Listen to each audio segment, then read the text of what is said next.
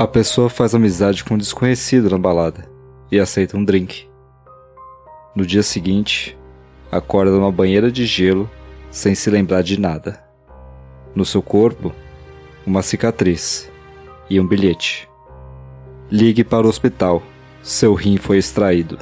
É, ouvintes. No fim do mês passado, o Brasil inteiro ficou de olho no nosso queridíssimo Faustão, que fez um transplante bem sucedido de coração.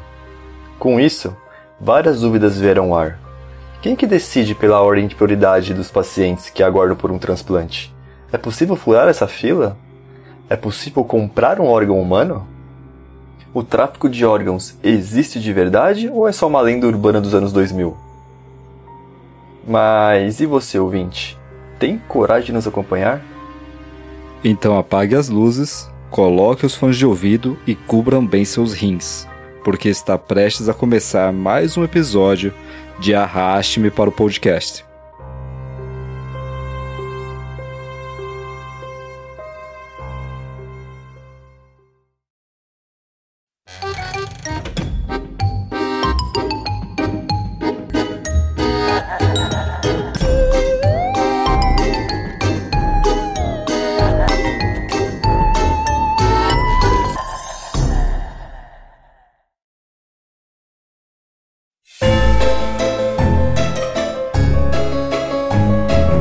Ouvintes, me chamo Guto, tô aqui com o Marcos e para quem tá chegando hoje aqui no nosso cast, seja muito bem-vindo.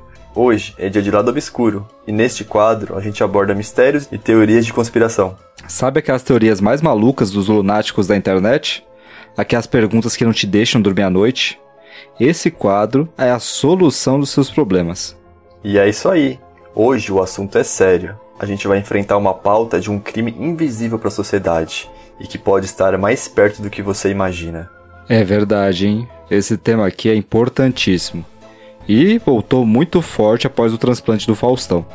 Eu fiquei mó felizão que deu tudo certo lá na recuperação dele. É, literalmente se virou nos 30, né? Arrumou um coração rapidinho. Ô louco, bicho! Mas antes da gente adentrar o mercado negro dos órgãos, aproveita esse tempinho aí para deixar aquelas 5 estrelinhas pra gente no podcast. Aí no seu Spotify mesmo, ou naquele like no episódio se tá usando outro agregador.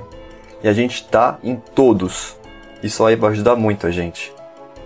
Já conhece o nosso trabalho e ainda não curtiu a gente nas redes sociais?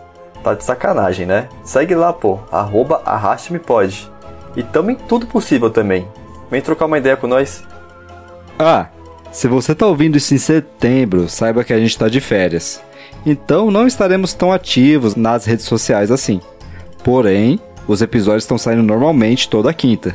Vamos sair de férias, provavelmente aqui no Brasil mesmo, né? Porque depois dessa pauta aí vai dar um medinho de visitar certos países. Voltamos em outubro e vamos estar descansados e prontos para tacar pedrada em vocês. Então, prepare o capacete. Mas agora sim, bora pro episódio? Bora!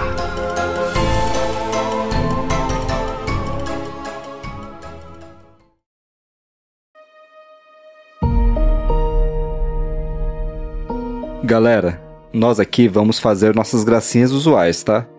Porém, mesmo com nossas pataquadas inapropriadas, precisamos falar que esse assunto é sério, sério mesmo. E a gente precisa exaltar sim o SUS, o Sistema Único de Saúde do Brasil. É, pessoal, tem muita gente que é salva de verdade por causa desse carinha aí. Viva o SUS, pô, viva o Brasil. É, inclusive, é de dar inveja a muito país aí que se fala que é desenvolvido, tá? Perfeito, Guto. E para começo de conversa, o comércio de órgãos humanos é proibido em quase todos os países do mundo. Porém, ele existe. Segundo o G1, o único país que é possível comprar um órgão é o Irã. Esse cara é foda, né? Mas ainda assim, é apenas venda de rins, o único órgão possível para venda, né? E o valor não pode nem ultrapassar os 4.500 dólares. E aí, Marcos, o seu rim vale isso? Bom, pra quem tá vendendo urânio, né, que que é um rim? Pô, 4.500 dólares, cara? É o quê? Fosse converter dava uns 18 pau? Dá pra comprar um Celtinha, né? Sei lá. Mas de qualquer jeito, só pode vender se você for cidadão iraniano. Então, se você é do Irã e tá ouvindo esse cast aqui da gente e acha que seu rim vale um Celtinha 1.0, fica a dica aí pra você, hein? Sem querer julgar o pessoal do Irã, mas faz sentido essa proibição, já que possibilidade de compra e venda desse tipo de material poderia levar a muitas práticas nada legais, como exploração de pessoas vulneráveis, tráfico de humanos, roubos de órgãos e etc. É, não que isso não venha a ocorrer em países que é proibido, né? Mas isso aí daqui a pouco a gente fala. Mas aqui, se eu não sou iraniano e não posso comprar legalmente, como que eu consigo aquele órgão top pro meu corpinho? Bom, é aí que entra o nosso sistema de transplantes oficiais. E eles dependem de doações gratuitas, voluntárias e altruístas.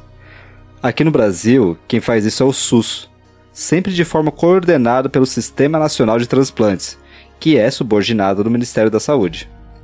Por lei, o SUS é um sistema universalista, o que significa que ele é projetado para oferecer serviço de saúde igualitário para todos os cidadãos brasileiros. Isso aí que é o legal, cara. Ele, teoricamente, tá nem aí se você é pobre, rico, se é famoso, ex-global de domingo e agora semanal na Band. Todo mundo é igual pro SUS. Todo cidadão brasileiro tem direito ao acesso igualitário aos serviços de saúde financiados pelo Sistema Único de Saúde. Todos eles. Inclusive, é claro, transplante de órgãos. E só o Brasil responde por quase 8% dos transplantes feitos em todo o mundo. Fala deles. Ah, mas meu tio mandou aqui no grupo do Zap que o Faustão furou fila do coração lá, hein? Então, gente, a fila do transplante ela é meio complexa. Não é tipo uma ordem de chegada. Ah, o Faustão tá em 300 cacetada na fila e vai ter que esperar 299 corações até chegar a vez dele. Não é assim que funciona. Cada estado brasileiro adota um sistema de pontuação que vai selecionando quem que é mais adequado para receber o órgão. Sendo que os pacientes mais graves e com a maior urgência tendem a receber prioridade. O coração não vai aguentar também uma viagem de avião de um estado para o outro, lá de Manaus para São Paulo, por exemplo. E fora também que tem a compatibilidade entre um doador e receptor. Então, se nos exames deu que o paciente consegue aguentar 3 anos fazer um transplante, vai ficar com uma pontuação menor do que quem precisa de um novo para ontem. Segundo a Central Nacional de Transplantes, a fila de pessoas que aguardam por o coração no Brasil hoje é de 386 pessoas. Cara, é muito pouco perto do número de gente que morre todo dia no Brasil.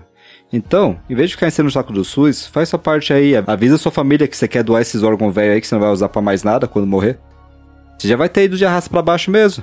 Para quem tá precisando, esse órgão seu pode ser uma segunda vida.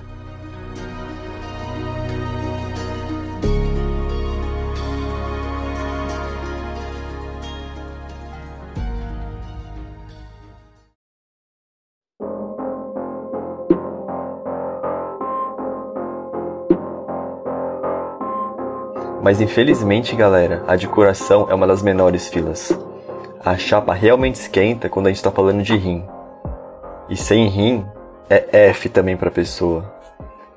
Para vocês terem uma noção, são mais de 50 mil brasileirinhos na fila de espera. Não é só aqui para nós não, é uma fila gigantesca no mundo todo. O pessoal não tá querendo saber de doar não. E é aí que também começa a ficar mais dark.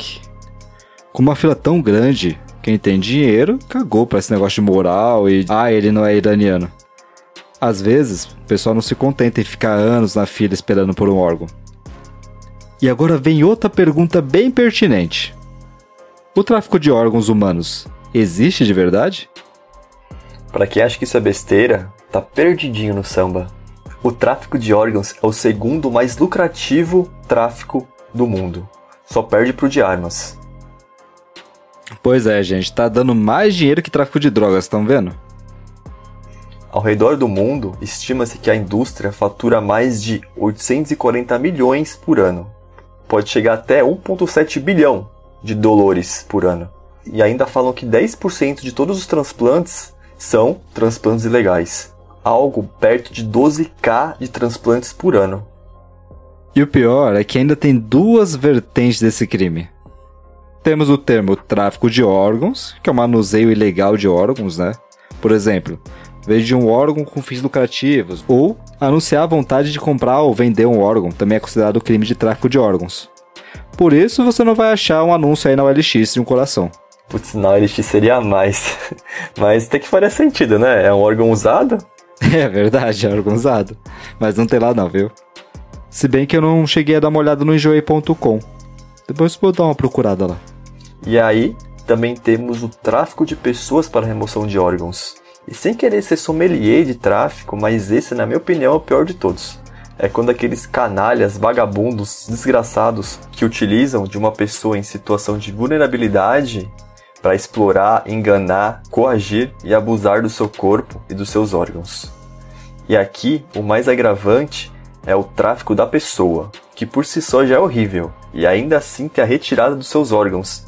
É muito pesada. É, que você pensa, né? O órgão quanto mais fresquinho, melhor. E o tráfico de humanos para remoção de órgãos é muito menos comum do que o tráfico para trabalho ou o tráfico sexual. Até por causa que é necessário todo um alto nível de conhecimento médico e uma equipe coordenada para que esse crime ocorra, né? Afinal, tem toda a questão de compatibilidade do doador e tal, então acaba sendo uma coisa mais sob demanda. Porém, o problema aqui é que é muito difícil rastrear esse tipo de crime. Geralmente eles acontecem dentro de uma rede de estabelecimentos médicos legítimos, com profissionais médicos legalmente certificados. Pois é, parece coisa de filme de terror. Inclusive, eu vi um filme que lançou esse ano, 2023, bem fora do radar, é chamado de Play Dead, nos bastidores da morte.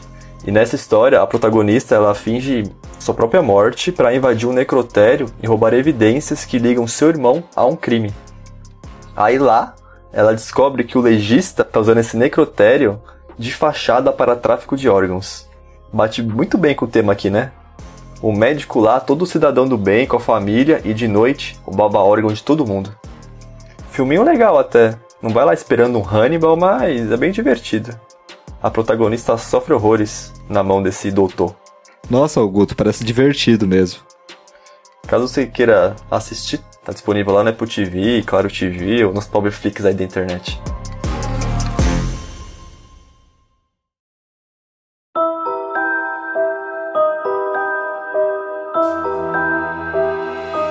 Embora os rins são os mais comuns no mercado de órgãos, o tráfico de fígados e de córneas não ficam para trás não, tá? E tem mercado de tudo, de óvulos humanos, pele, embriões e até plasma sanguíneo. Mas, Marcos, Aonde que eu posso comprar um orguinho desse aqui no Brasil? Oxe, sei lá. Pergunta pro Faustão. Deve ter um outro brasileiro aí no mercado negro vendendo isso. Agora, onde você vai encontrar, eu não faço a mínima. O tráfico de pessoas para remoção de órgãos geralmente é mais incidente nos países onde tem menos regulamentação. E nos países mais pobres também, né? Como o norte da África, Oriente Médio, América Central e alguns países do sul e sudeste da Ásia, além do leste europeu. Viajar com esse intuito tem até nome, tá? E não é turismo macabro, não. Isso se chama turismo de transplante. Nesses países aí, os traficantes podem construir redes criminosas com a coordenação de profissionais médicos, administradores de hospitais, pessoal de laboratório, motorista, tradutor, é todo mundo junto aí, uma máfia inteira por trás. Horripilante. Bom, não deixa de ser um turismo macabro também, né? E os alvos? Os alvos, como vocês podem imaginar, são geralmente pessoal vulnerável, né? Refugiados, migrantes e até venham no asilo, acredita? Geralmente eles estão desesperados para sustentar si mesmos ou as suas famílias no país onde estão acolhidos e acabam cedendo o órgão por dinheiro. É uma situação muito triste mesmo. Os doadores podem ser recrutados online ou até pessoalmente nessas casas de acolhimento. Eles são ludibriados pelos traficantes que falam que os rins voltam a crescer, que tem uma condição rara de ter três rins, ou até que vão receber cuidados médicos após a cirurgia. É, eles prometem aí 500 dólares a 10 mil dólares, mas podem nunca ser pagos de verdade. As vítimas são forçadas a assinar papéis indicando consentimento válido de morte ou até declarar que são parentes do paciente. Essas coisas aí me tira do sério. Não dá para julgar a pessoa que se submete a isso, mas é muito complicado.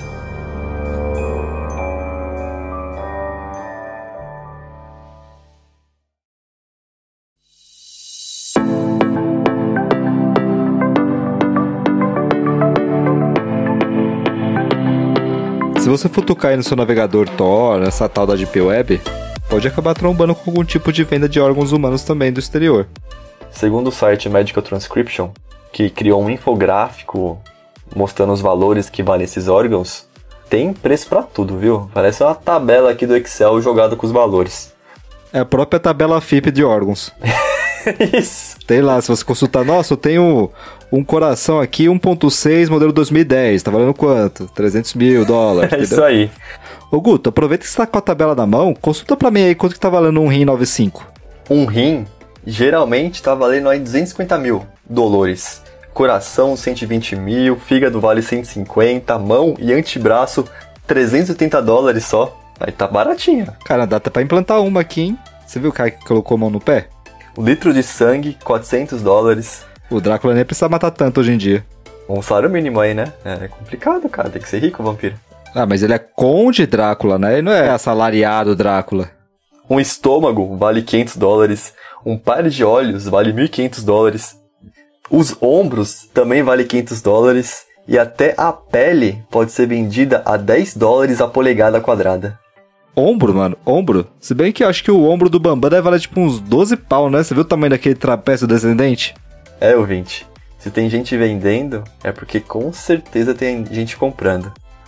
Tem parte do corpo aí que chega a valer até um PS5. Alguns, até um Celta. Ou mais, né? Credo, parece aquele beco diagonal do mal lá que o Harry Potter cai sem querer. Vender um fígado aqui, eu, eu quito meu apartamento. Bom, Guto, eu acho que nesse seu fígado meia sola aí, os caras vão dar no máximo uns 500 pau.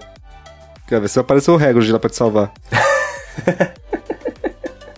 Mas também não quer dizer que os traficantes vão seguir direitinho a tabelinha FIP dos órgãos aí, né? Dependendo da raridade ou do tipo sanguíneo, pode ser bem mais caro. Porque tem algumas pessoas com uma compatibilidade mais rara e tal, né? E também o doador pode nem receber nada. Misericórdia. A gente tá zoando aqui, mas isso é muito grave, gente.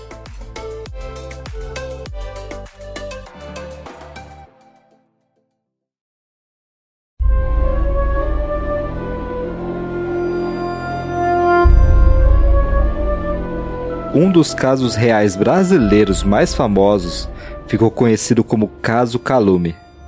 O crime ocorreu em Taubaté, no interior de São Paulo, lá na década de 80.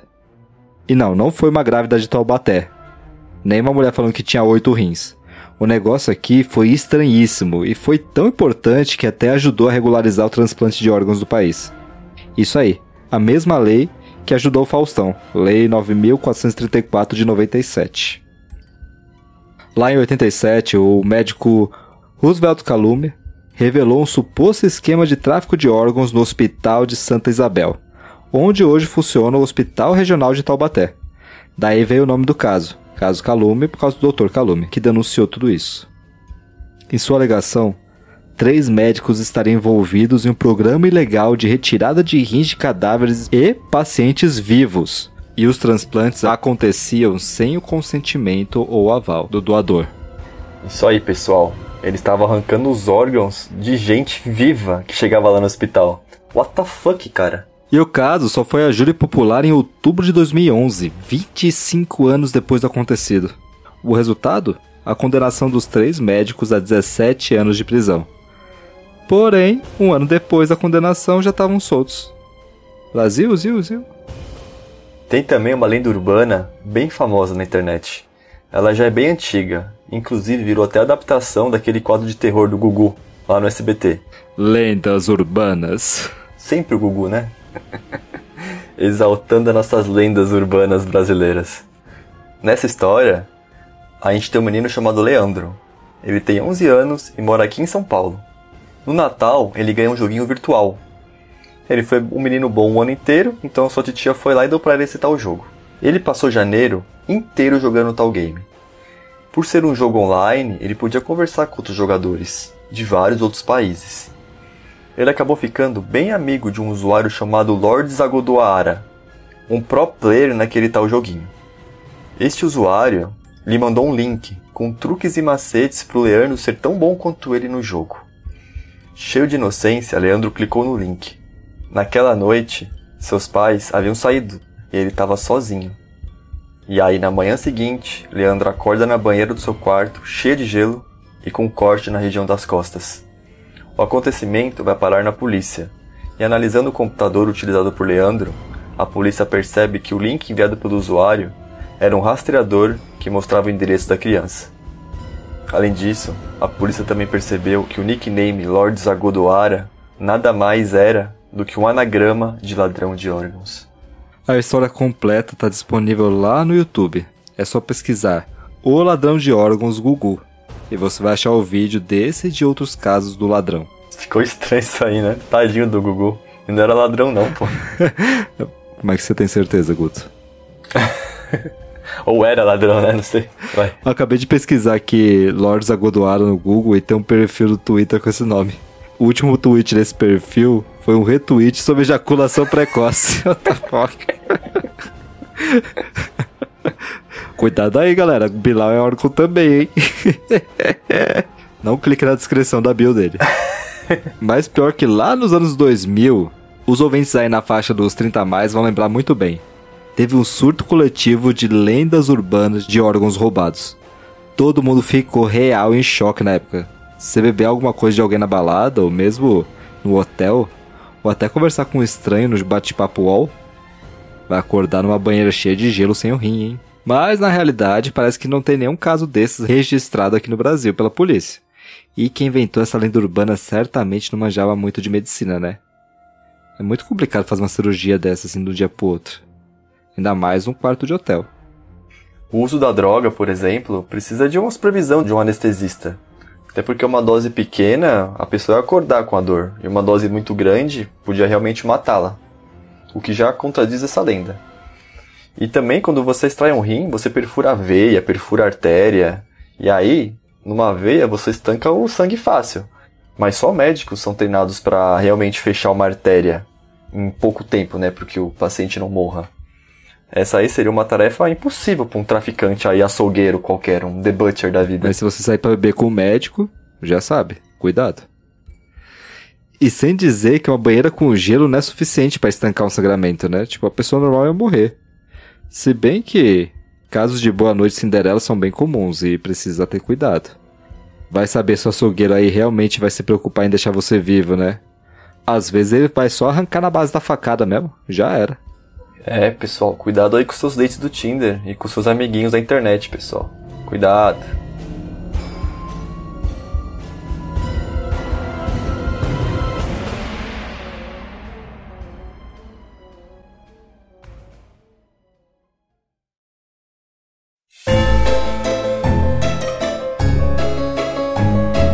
E é isso aí, pessoal. Gostaram da nossa pauta sensacionalista de hoje? Espero que tenham entendido que a prática do tráfico de órgãos representa uma ameaça significativa para o mundo, especialmente para quem está em situação econômica desfavorável. Os riscos associados a essa atividade ilícita são numerosos e gravíssimos. Contudo, é fundamental compreender por que doação de órgãos é uma alternativa ética e humanitária nisso. A sua decisão pode mudar destinos. Se você estiver interessado em se tornar doador de órgãos, manifesta sua vontade para sua família. E você também pode registrar em documentos oficiais, como a sua CNH ou seu RG. Doar órgãos salva a vida, brasileirinhos. E essa é a dica de hoje do seu podcast preferido. Mas agora sim, chega de tráfico por hoje. Aliás, peraí. Putz, que barulho é esse, Marcos? Vixe, corre, Guto, corre. Porra, meu, olha lá.